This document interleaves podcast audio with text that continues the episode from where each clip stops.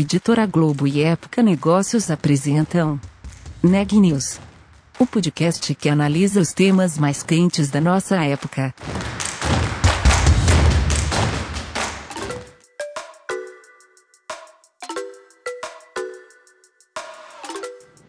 Olá, eu sou Elisa Campos da Época Negócios. Hoje é quinta-feira, dia 4 de junho, e eu estou aqui acompanhado do repórter Renan Júlio. Esse é mais um episódio do podcast Neg News, uma série de reportagens especiais sobre a pandemia do novo coronavírus. No episódio de hoje, a gente vai falar sobre o setor de meios de pagamentos e como ele foi afetado pela pandemia. O Renan traz para gente uma bela entrevista. Olha, eu conversei com o Pedro Coutinho, que é CEO da GetNet, e ele comentou sobre os impactos negativos e positivos da pandemia no seu negócio. Além disso, o executivo falou sobre o papel do líder em momentos delicados como esse. Vamos ouvir? Então, Pedro, que minha primeira pergunta para você vai no sentido do impacto da pandemia na GetNet. É, me dá um pouco de contexto, como é que tudo isso chegou na empresa? Bom, primeiro a gente trabalhou muito, como a maioria das, das empresas, a gente trabalhou muito forte aqui em ter uma, uma infraestrutura para ter as pessoas em home office. A gente já praticava o home office dentro da companhia, já havia alguns anos, não tinha a extensão que, que tem hoje, já existia uma prática. Então, do ponto de vista de tecnologia, a gente já tinha testado, mas não tínhamos testado com a, a massa crítica, com um contingente de pessoas. Né? Mas deu certo, graças a Deus, tudo isso funcionou bem. A gente é uma empresa de tecnologia, então, por obrigação, deveríamos ter isso funcionando impecável, né? E, e, isso funcionou bem.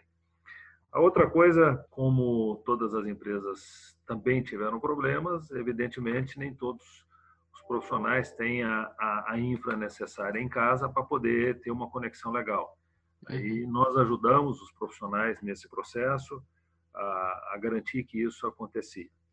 Uma outra coisa que, que a gente debateu bastante aqui, como é esse processo de liderar a distância, né? Liderar a distância não é simples. Liderar o olho no olho, muitos gestores precisaram ter assim uma orientação, como é que, que liderava. Então nós, para facilitar um pouco, a gente criou alguns KPIs logo na saída de todas as áreas, então cada área tinha alguns indicadores que eles tinham que acompanhar suas equipes e tinham que acompanhar os resultados, para que as pessoas de fato não ficassem soltas, porque eu até brinquei aqui, deve ter ocorrido que alguns profissionais de alguma empresa que deve estar em casa há 70 dias e não recebeu uma ligação do, do, do líder, do líder, né? Então, uhum. para não, não ocorrer isso e não ter essa esse problema, a gente criou uns KPIs e um dos KPIs é que os líderes tinham que falar com as suas equipes e apoiar as suas equipes. Uma outra coisa que, que a gente adotou também foi o, o conceito do check-in check-out. Então, todo dia de manhã a gente fazia na, um check-in com as equipes, olhava o que, que aconteceu no dia anterior, o que que, como é que estava organizado para aquele dia. No final do dia, fazíamos uma avaliação do dia, seguíamos, criamos aqui um controle de pendência, à medida que, que as dúvidas, ah, os processos iam saindo e o que estava acontecendo no mercado, nas regiões. A gente está presente em três cidades, em quatro sites diferentes, temos pessoas espalhadas por todo o Brasil. Então, você tinha aqui toda a dificuldade de regulamentação do governo federal, uhum. dos estados, municípios, né? Então, toda essa preocupação nós tivemos aqui de acompanhar esse período. E, e graças a Deus deu certo. A gente teve um, um, sucesso assim razoável. Ah, e outra coisa, toda sexta-feira tínhamos um, uma uma tele aqui com 50 pessoas que eram todos os líderes da companhia. Isso nos ajudou muito a melhorar a comunicação da liderança e garantir que a gente tivesse uma comunicação mais fluida. Então, isso nos ajudou muito. Do ponto de vista de, de da epidemia. A gente teve, graças a Deus, poucos casos na companhia. Tivemos seis casos até hoje, nos 70 uhum. dias. Não tivemos nenhum problema grave com nenhuma das pessoas. É, todos os casos as pessoas estavam em casa, estavam em home office, não foram contaminadas aqui dentro da companhia. É, mas a gente fez o acompanhamento das pessoas e, e, e todas passam bem. Então, esse é o lado de pessoas. O outro lado, a gente se preocupou bastante com, com, os, com os nossos clientes. Então, nós trabalhamos forte em entender as dificuldades de cada cliente, separamos os nossos clientes para entender o que, que eles precisavam e a gente começou a perceber que muitos clientes nesse mundo físico e do digital que eles tinham aí uma uma certa dificuldade. Então nós uhum. apoiamos os clientes na criação de, de, de loja digital para venda online. Muitos clientes nunca nunca tinha feito uma operação como essa então foi um suporte legal. A gente eh, tem cliente que hoje está vendendo mais no online do que ele vendia no passado quando ele tinha só o físico, né? Uhum. Então é muito legal porque a gente ajudou o cliente a reinventar o seu negócio. Uhum. Então isso foi, a gente sente até em alguns casos aqui a gente ficou bastante emocionado com o depoimento de clientes nesse sentido. Então, trabalhamos nesse, nesse lado. Outros, outros, outros clientes tinham dificuldades com, com o tema de com a loja fechada, nós também apoiamos com a isenção do, do aluguel por um período. A criação da loja, a gente deu dois meses de isenção do, da loja digital. Então, foi um trabalho aqui a quatro mãos para que não perdêssemos clientes e os clientes também não ficassem sem ter as suas a sua venda e a sua rentabilidade. Então, como pano de fundo assim de, do que fizemos, foi por aí. Hoje vocês são em quantos na GetNet, Pedro? Nós temos 1.100 profissionais. 1.100. Sendo desses profissionais, 50% de tecnologia. E quase 100% do time em casa, então? Não, em casa, a gente, durante a, a, a pandemia, durante esse período todo, a gente ficou com 10%. Nós somos uma empresa de, de serviços essenciais, né? Nós não podemos parar. Se um cliente está vendendo uhum. uma maquininha, a maquininha parou, eu tenho que trocar a maquininha. Correto. Então, nós ficamos entre 10% e 20% operando e 80%, 90% em home office. E do lado dos clientes, é, você tem um número que ilustre o crescimento desse digital, que mostre quantos aderiram ao e-commerce, por exemplo? Tem, tem sim. Então, eu acho que tem assim casos muito legais. Primeiro, deixa eu falar, casos, vamos dar um exemplo aqui, o Zuco, né? Que é um restaurante legal. A gente ajudou ele em poucos dias criar uma plataforma digital. Hoje ele está, inclusive, na mídia, fazendo mídia de, de vendas online, e isso é, é, é muito legal, nos dá orgulho disso. A gente viu é, vendedoras de que vendiam bolos, as pessoas vendiam bolos de porta em porta, a gente ajudou a, a senhora a criar uma loja digital e com isso ela fazia a entrega de bolos através do, de um motoboy e, e recebendo através da loja digital. Os números falam por si só. A gente a gente estava num, num, crescimento de dois dígitos uhum. e hoje nós estamos em, em, três dígitos alto. Tá. Então não houve impacto negativo para vocês, digamos assim? No e-commerce, não. No e-commerce a gente teve. O impacto foi muito positivo. E para o físico? Para o físico, sim. Para o físico, a gente, como a gente tem hoje, a GetNet tem mais de 1 milhão e 300 mil máquinas espalhadas por todo o Brasil. A gente teve segmentos, restaurantes, a gente tem um, um market share importante nos restaurantes, é, dois dígitos alto. A gente teve impacto, os restaurantes tiveram 80% de queda, né, interanual. Uhum. E você tem outros segmentos, postos de gasolina, a gente tem uma participação importante.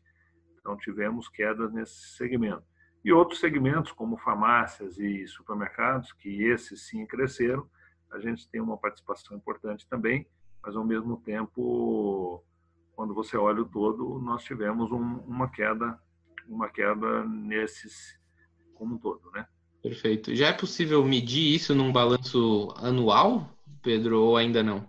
Ou ainda é muito cedo? Não, eu acho que não. Eu acho que aqui a gente. O que está acontecendo, né? E eu não sei como estão os concorrentes, eu estou olhando para o mercado. Nós, nesses últimos 60. O primeiro trimestre a gente já soltou os resultados. A GetNet foi a empresa que no primeiro semestre mais ganhou market share. A gente uhum. foi a empresa que mais cresceu no primeiro trimestre. É, o nosso ritmo de crescimento, evidentemente, ele, ele reduziu nesse segundo semestre em função da pandemia, mas eu acredito que nós continuamos a ganhar participação. E por que isso? Em função da nossa plataforma digital, onde a gente está apoiando os clientes nesse momento no online, né, na venda online, no e-commerce. Então, isso tem nos ajudado bem em função da. A gente tem prestado um serviço de qualidade excepcional. A gente mede os nossos clientes aqui através do Net Promote Score, a gente mede pelas reclamações que eles fazem no Banco Central, a gente mede os clientes pelas reclamações que eles fazem no Reclame Aqui. Reclame Aqui é um bom indicador, se você olhar no Reclame Aqui, a GetNet hoje, ela tem o selo RA1000, que é o melhor selo, uhum. tanto para seis meses quanto para 12 meses. Então, todos esses indicadores têm nos ajudado a um posicionamento e esse posicionamento é um posicionamento de preocupação com o cliente, de muita inovação, muita tecnologia e proximidade com os clientes, né? Perfeito. Uma outra questão que a gente viu é que vocês tiveram um tipo de ação relacionada ao auxílio emergencial. Você pode contar um pouco mais sobre isso? Sim, esse, esse é uma outra iniciativa também nós fomos convidados pela Caixa Econômica Federal e pela Elo para participar de um processo. Todas as adquirentes do mercado foram convidadas, né? E, e a GetNet também fez parte. E aqui, mais uma vez, a gente demonstrou aí a, a nossa agilidade, a capacidade de inovar. Fomos aí a, a, a empresa que iniciou o processo juntamente com uma concorrente nossa na quinta-feira passada e a, a ajuda no, no, pagamento do, ou melhor, não é no pagamento, né? A ajuda aqui é para que quem tem acesso ao, ao auxílio emergencial ele possa sacar, ele possa ir no supermercado ou num qualquer estabelecimento e usar o cartão da Caixa, que é um cartão digital, uhum. que ele, ele se transforma num QR Code nos nossos devices, nas nossas maquininhas. Então, eu fiquei feliz porque o fato de estar liderando esse processo aí, juntamente com, com a nossa concorrente, a Cielo, e isso foi legal, porque a gente já percebe claramente um volume de, de transação importante e ajudando a, a própria Caixa Econômica lá, ajudando o governo a pagar a, a liberar um pouco as filas que estão na, nas agências, né? Perfeito, isso que eu ia perguntar, inclusive, vocês, vocês já conseguiram medir esse volume? Sim, sim, nós estamos medindo diariamente e de cada, de cada 10 clientes que passam, que estão transacionando, eu não tenho os números geral, né? Uhum. Mas eu, aqui é uma, uma projeção, né? Eu acredito que a gente está aí transacionando de cada 10, 4, um pouco menos, um pouco mais, não dá para ferir, porque eu não tenho as informações as informações corretas. Quem tem essas Sem informações problema. é só a Caixa Econômica Federal. E aí, Pedro, é, quase fechando, quase encerrando, eu queria saber, você enquanto líder, enquanto gestor, nesse momento tão delicado, o que, que você acha que fica de lição para esse pós-Covid? Bom, eu acho que aqui, eu diria assim, a primeira é um pouco do que eu falei anteriormente. Eu acho que aqui a, a liderança tem um papel importantíssimo nesse processo, porque a liderança ela tem que cuidar das suas equipes, ela tem que aprender a liderar à distância. Você tem todo um, uma um estabelecer aí uma confiança, uma relação de confiança com, com as suas equipes. Você imagina, nós não temos aqui um medidor de tempo de trabalho de ninguém que está em, em home office, né? Então, é uhum. é confiança pura do que cada um está fazendo, do que cada um está tá contribuindo, contribuindo para a empresa. É, você tem uma, uma confiança. A gente, muitas empresas, e nós somos mais uma delas, a gente trabalha com dados com dados sigilosos de, de, de, de clientes, né? Uhum. Então, nós estamos falando, você imagina quantas empresas no Brasil estão com seus profissionais em casa, então tem uma relação de confiança, uma liderança à distância, é, o cuidar daquelas pessoas que estão passando por um momento difícil, seja é, com um familiar ou com o próprio profissional. Então aqui tem esse eu acho que é um aprendizado que que eu vivi várias crises nesses mais de 30 anos de carreira, mas essa sem sombra de dúvida é uma que tem tudo, né? Nós estamos falando de uma crise que é, é de saúde, nós estamos falando de uma crise não é uma crise financeira em específico, mas acaba o desemprego que, que nós já começamos a ver,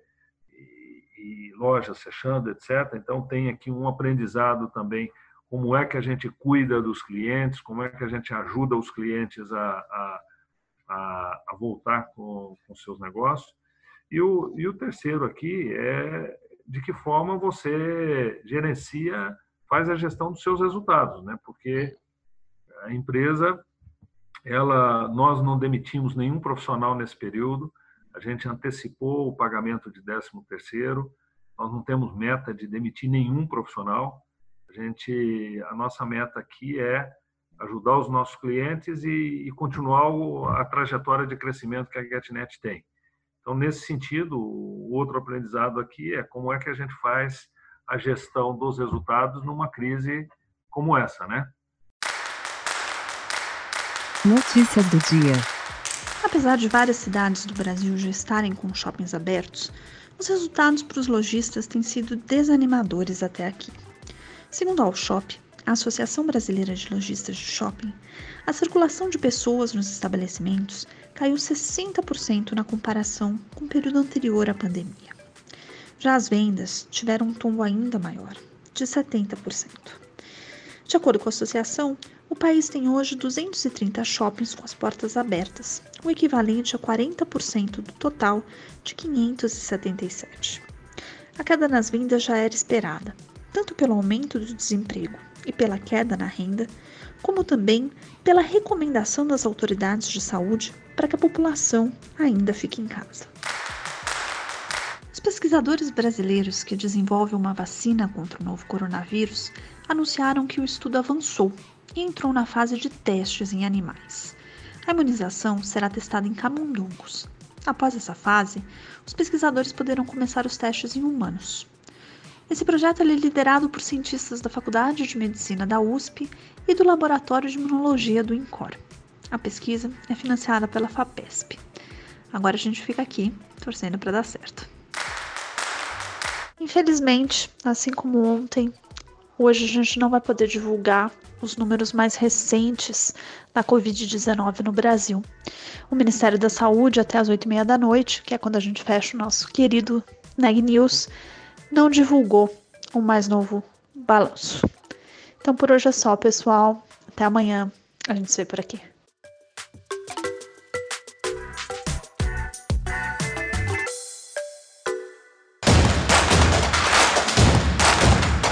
Esse podcast é um oferecimento de Época Negócios. Inspiração para inovar.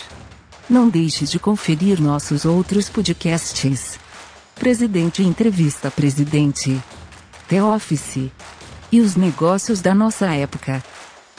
Ouça, acompanhe, compartilhe.